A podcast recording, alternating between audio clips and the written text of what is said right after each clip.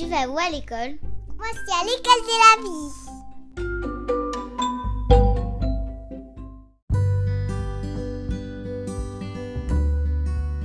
Bonjour Dans ce nouvel épisode, j'ai la joie d'accueillir une petite célébrité dans le domaine de la parentalité sur les réseaux sociaux. Il faut dire qu'un jeune papa qui choisit de s'occuper à temps complet de son petit bonhomme et qui, en prime, s'engage à ses côtés sur le sentier de l'instruction libre, c'est assez peu courant. Samuel, vous l'aurez peut-être déjà reconnu, est l'heureux mari de sa jolie Léa. Ensemble, ils sont les super parents et l'adjectif est faible d'un joyeux Gaspard. Initialement engagé dans un parcours de médecine qu'il pensait être une vocation, Samuel vit une véritable patrescence à la naissance de son petit Gaspard. Soutenu par sa femme, il décide de sauter le pas et d'abandonner ses études de médecine pour devenir père au foyer. Il apprend alors, du haut de ses presque deux mètres, à se laisser guider par ce petit bonhomme haut comme trois pommes, ce petit géant dont il partage le quotidien avec gratitude et émerveillement. Avec nous, il revient sur les convictions profondes qui animent leur parentalité et sur leur envie commune de laisser leur enfant apprendre à son rythme et en toute liberté aussi longtemps qu'il le souhaitera. Belle écoute sur Libre d'école. Bonjour Samuel. Salut. Merci d'avoir accepté euh, mon invitation euh, pour participer dans ce podcast. Donc, euh, pour les personnes qui ne te connaissent pas, je vais te laisser déjà te présenter, nous dire voilà quel âge tu as, ce que tu fais dans la vie et de qui est composée ta jolie petite famille. Alors, je m'appelle donc Samuel, j'ai 24 ans et je suis papa d'un petit Gaspard qui a deux ans et demi là. qu'on a eu avec sa maman Léa il y a bah, deux ans et demi du coup, donc quand on avait 21 ans. Euh, moi, je, à ce moment-là, j'ai décidé de devenir père au foyer, d'arrêter mes études de médecine dans lesquelles j'étais engagé. Euh, Léa euh, travaille, euh, elle, elle a une entreprise euh, dont elle est chef et elle travaille du coup. Mhm. et ben, on, on, vit ce quotidien, lui et moi, depuis maintenant deux ans. Et on a décidé, en tout cas, on, a, on s'est dirigé vers l'instruction en famille assez naturellement et on, on est sur ce chemin-là, même si officiellement c'est à partir de trois ans, mais en fait, nous, on le fait depuis qu'il est né, quoi. D'accord. Alors justement, tu dis on a décidé de faire l'instruction en famille. Quand est-ce que vous avez découvert avec euh, Léa euh, ce type euh, d'instruction et est-ce que vous-même vous, l'avez vécu? On l'a pas du tout vécu. moi, j'avais, je, savais que ça existait, mais je l'ai pas du tout vécu et j'ai toujours trouvé ça chelou quand j'étais jeune. Pour, être tout à fait honnête, j'avais des énormes a priori dus à bah, mon éducation. mes deux parents sont enseignants. Enfin, tu vois le l'éducation euh, très normale en fait, enfin normée en tout cas que j'ai. Euh, et on a découvert, alors je, je, crois que moi vraiment la première fois où je me suis dit euh, c'était dingue, euh, c'était quand j'avais vu un, un, documentaire, je crois que ça s'appelait Le maître et l'élève. Ah, le maître et l'enfant, je connais. Le maître et l'enfant, EST, e tu sais. Oui, c'est ça. je connais Alexandre en fait. Il était, il habite pas loin de chez moi pendant un temps. voilà, j'ai vu ça et, euh, et lui, il parle un peu de ça. Et, euh, et ça m'a un peu fait tilt. Et euh, c'est la première fois où j'ai commencé à m'envisager dans cette vie-là. Euh, et après, on en a parlé avec Léa, tout ça. Et puis, euh, quand j'ai décidé d'arrêter la fac, je suis devenu père en foyer. Puis j'ai dit, bah, c'est pour faire l'IEF, quoi, hein, clairement. Et ça s'est lancé comme ça. Et alors, euh, réaction de l'entourage. Alors déjà, ton entourage proche, ta femme, bon, je me doute qu'elle était partie prenante. Et puis l'entourage, famille, amis, quand vous leur annoncez que Gaspard n'ira pas à l'école Quelles sont les réactions? Majoritairement, euh, mais comment il va se sociabiliser la, question qui, tue. Euh, la, la, première inquiétude de tous nos proches, ça a été ça. Euh, comment vous allez faire euh, pour le sociabiliser? Donc, ce à quoi on a dû répondre que on ne socialise pas, on ne sociabilise pas un enfant. En fait, il se sociabilise tout seul de façon tout à fait naturelle.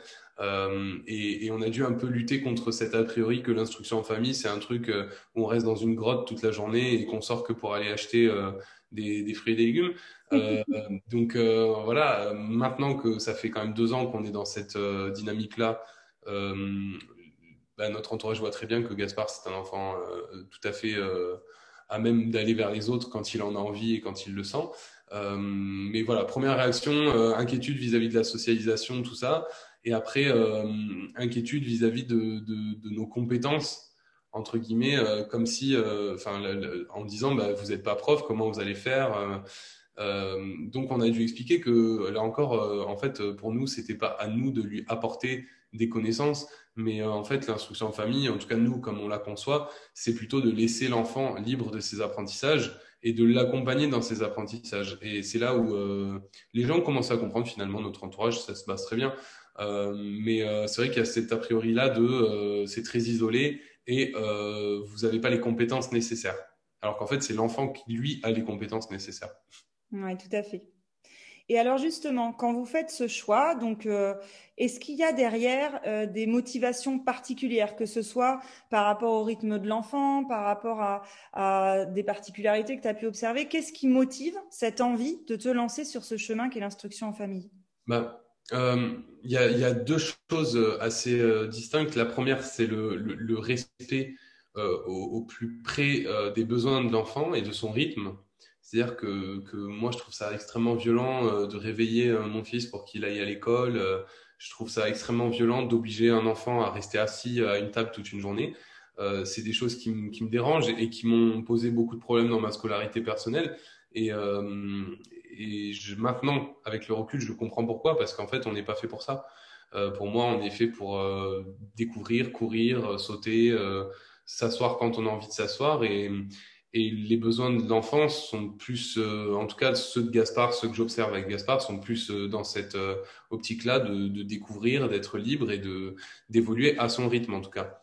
Et après, la deuxième chose, c'est le fait que pour moi, le, bien que le corps enseignant dans sa majorité soit composé de personnes vraiment dévouées au bien-être de l'enfant, dévouées au maintien de, de, cet apprentissage de qualité pour lequel ils se battent tous les jours, le système dans lequel ils, travaillent euh, est malheureusement extrêmement violent à la fois pour eux, euh, et on le voit avec le nombre de burn-out, avec le nombre de détresse euh, qu'il y a chez les enseignants, et violent pour les enfants.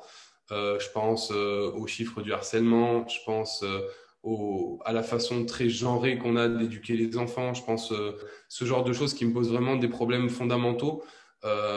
Au-delà de toute question pédagogique pure, c'est le système qui me dérange et tout ce qui véhicule. Euh, et donc ça, j'ai pas envie en fait que mon fils vive ça. Donc euh, j'ai pris cette décision entre guillemets pour lui pour l'instant, puisque pour l'instant il a deux ans et demi, donc il n'est pas vraiment euh, à même de, faire un choix éclairé sur le sujet, mais dès que ce sera possible, il le fera. J'ai pris cette décision pour lui, on a pris cette décision pour lui de, lui proposer autre chose pour l'instant, quelque chose de, de, plus naturel, en tout cas c'est mon avis personnel. Voilà. Oui. En fait, tu avais envie que ce soit euh, les valeurs auxquelles vous adhérez, toi et ton épouse, que ton fils rencontre euh, dans un premier temps, euh, au lieu de se confronter à des valeurs auxquelles tu n'adhérais pas, c'est ça? Ouais, c'est ça. Et, et hum, j'avais pas envie de le mettre dans une situation de, de, de, stress que j'estime pas nécessaire en fait dès trois ans. Et pour moi, ça peut très bien se passer comme ça peut mal se passer et je préfère euh, être avec lui et l'accompagner et être sûr que entre guillemets ça se passe bien plutôt que de jouer un peu à la roulette russe euh, pour, le moment quoi. Oui, tout à fait. Et alors, bon, aujourd'hui, ton petit bonhomme, il a deux ans et demi. Euh, on en a déjà, on a déjà eu l'occasion d'en discuter tous les deux, mais tu disais que voilà, vous, tu n'envisages pas à un moment donné de changer de manière de faire. Est-ce que tu veux nous expliquer euh, quel est votre quotidien et euh, ce que tu mets en place dans l'environnement de ton fils pour qu'il puisse apprendre naturellement, puisque tu en parlais?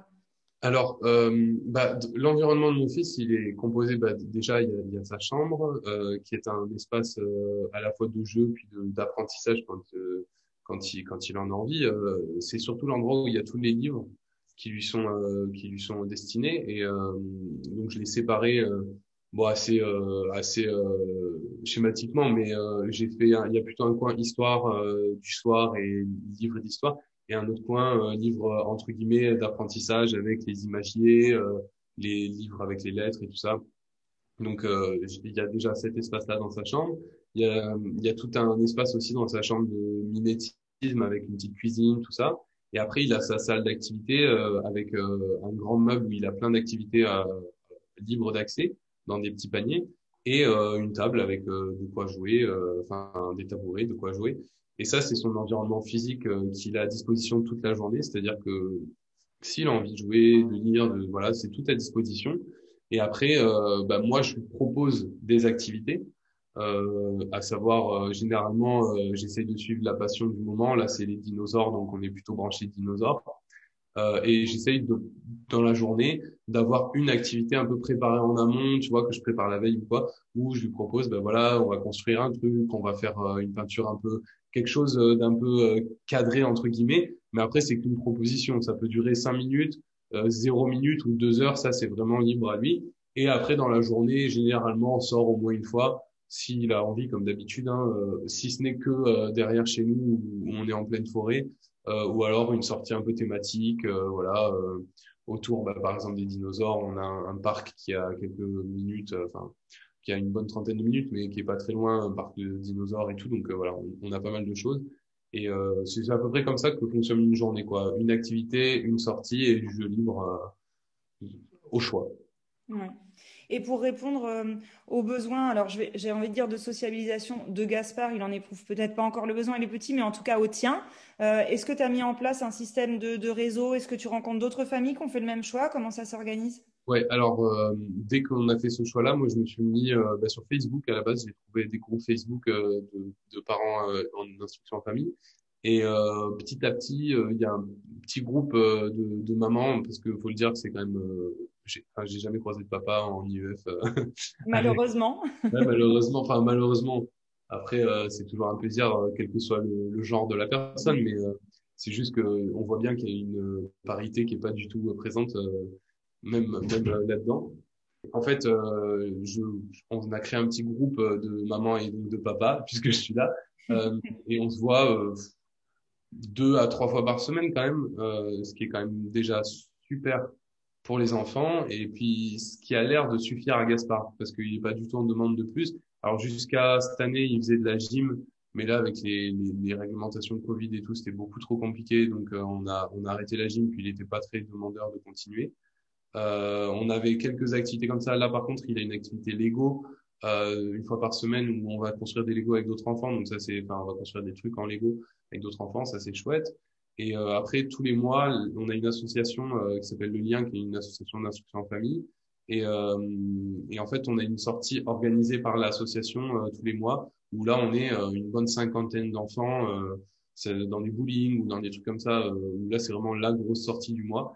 donc, on, on, on, trouve vraiment notre compte, à la fois moi en tant que parent, et d'adulte qui a besoin d'autres adultes dans sa journée, et Gaspard parce que il a des, il a une diversité d'âge et de et d'horizons euh, très variés euh, dans les rencontres euh, instruction en famille. Donc ça, c'est c'est un point positif, je trouve, qu'il ait cette diversité-là, même en, en IEF, alors qu'on pourrait croire justement c'est l'inverse. Ouais. Et comme quoi, voilà, le fait de faire le choix d'instruction en famille ne veut pas dire qu'on met son enfant sous cloche et qu'on l'isole du monde, puisqu'au contraire, on, on, lui permet de rencontrer le vaste monde sans distinction d'âge, etc. Voilà.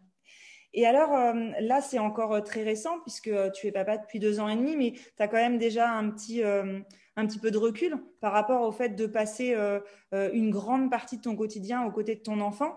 Est-ce que tu as déjà pu mettre en évidence les plus gros challenges que tu as à faire ce choix de vie et les plus grandes richesses aussi que ça t'apporte? Alors, donc, pour moi, les plus gros challenges, c'est justement de ne pas tomber, parce que c'est possible aussi de tomber dans cet isolement. Si on fait pas l'effort d'aller un peu rechercher du monde et de sortir et tout, on peut peut-être un peu aussi tomber dans cet isolement-là. Et c'est délétère, surtout, je crois, pour l'adulte, euh, qui va se retrouver bah, que avec son enfant ou ses enfants euh, la journée. Et au bout d'un moment, ça peut être euh, assez challenging pour, euh, pour l'adulte. Donc, il faut vraiment faire cet effort-là d'aller vers les autres, parce que tout le monde en bénéficie les autres, euh, nous-mêmes et les enfants. Donc euh, ça, c'est un challenge quand même. Et l'autre challenge, c'est de se faire assez confiance pour se dire, euh, je suis capable d'accompagner mon enfant. Donc ça, c'est la première confiance à avoir, c'est la confiance en soi. Et la deuxième confiance, c'est la confiance en son enfant. De se dire, il est capable de gérer ses apprentissages et ses, ses découvertes seul et euh, il n'a pas besoin euh, d'un guide, de, de règles, de, de, de cahiers euh, forcément.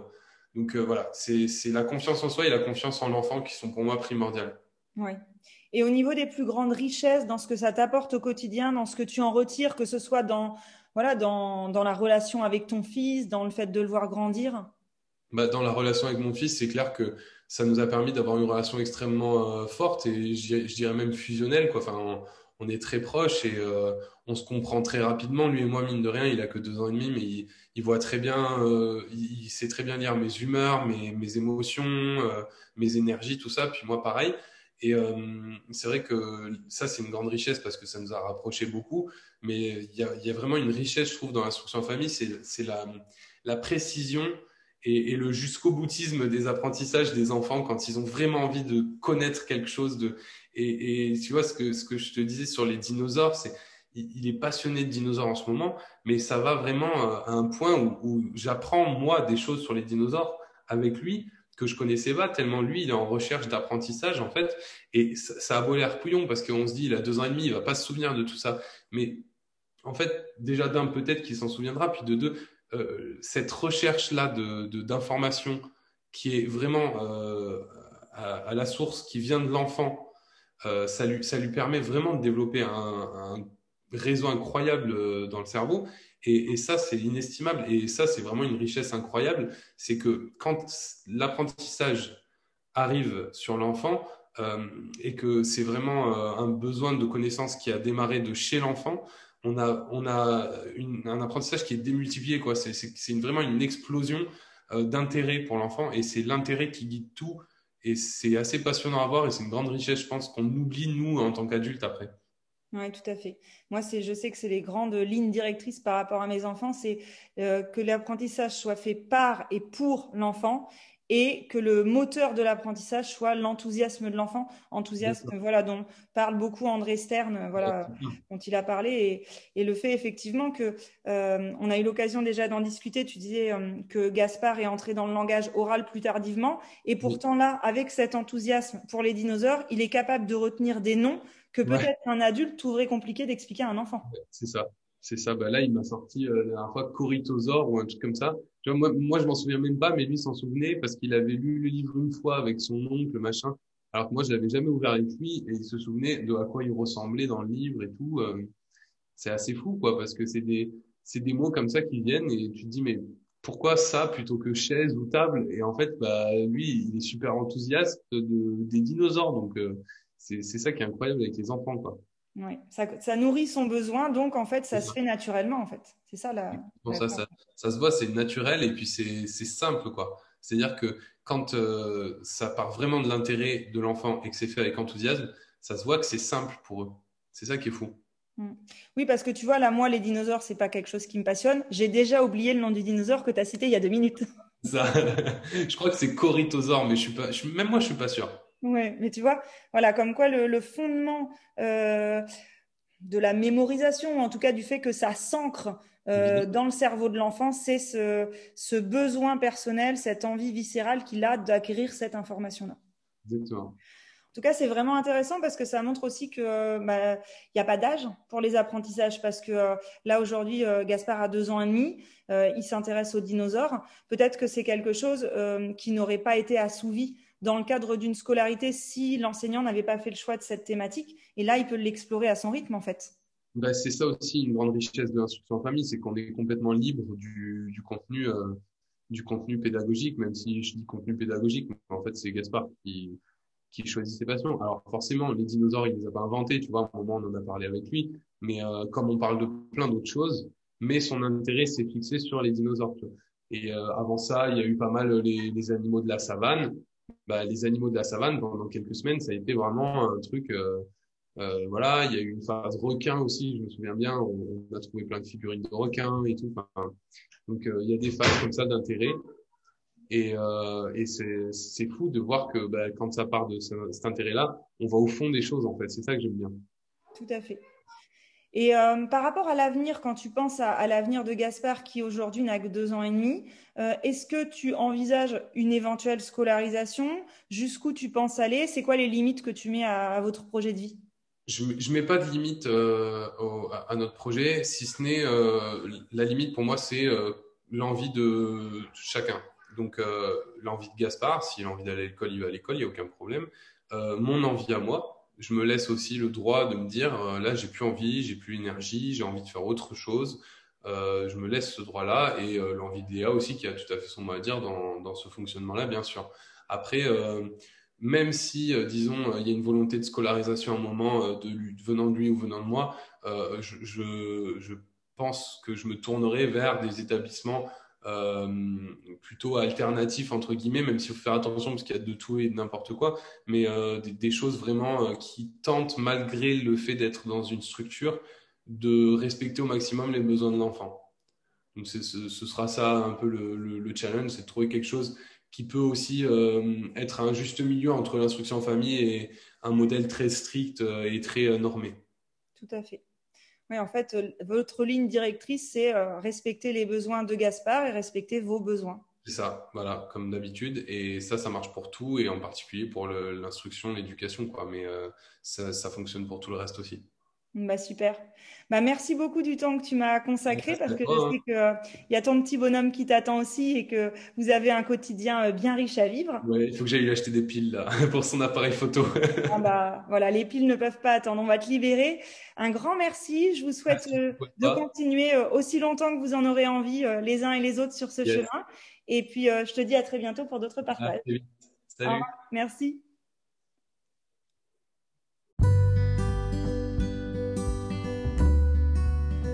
Et voilà, c'est déjà la fin de cet épisode. Je vous remercie pour votre écoute et j'espère que vous avez passé un très bon moment sur Libre d'école. Si vous avez envie de partager, de témoigner autour de ce choix de vie qui est l'IEF ou instruction en famille, que vous l'avez vécu avec vos enfants, que vous le vivez actuellement ou que vous avez envie de vous lancer dans l'aventure, n'hésitez pas à m'envoyer un mail à l'adresse que j'ai créée pour le podcast libre d'école, libre au pluriel, d'école sans accent, tout attaché en minuscule. Je vous la dicte. L-I-B-R-E-S D-E-C-O-L-E. Libre d'école. Je me ferai un vrai plaisir de vous lire et peut-être, pourquoi pas, de vous inviter à témoigner dans ce podcast. On se retrouve très vite pour un nouvel épisode, pour une nouvelle rencontre avec une famille libre d'école. Et d'ici là, si vous avez apprécié cet épisode et si vous avez envie de soutenir ce podcast et d'encourager mon travail, n'hésitez pas à laisser une évaluation ou un commentaire sur la plateforme d'écoute de votre choix. Vous pouvez aussi partager le lien de ce podcast pour le faire découvrir au plus grand nombre. En attendant, je vous souhaite de continuer à cheminer joyeusement sur le chemin de la vie, sur ou en dehors des sentiers de l'école. À très bientôt!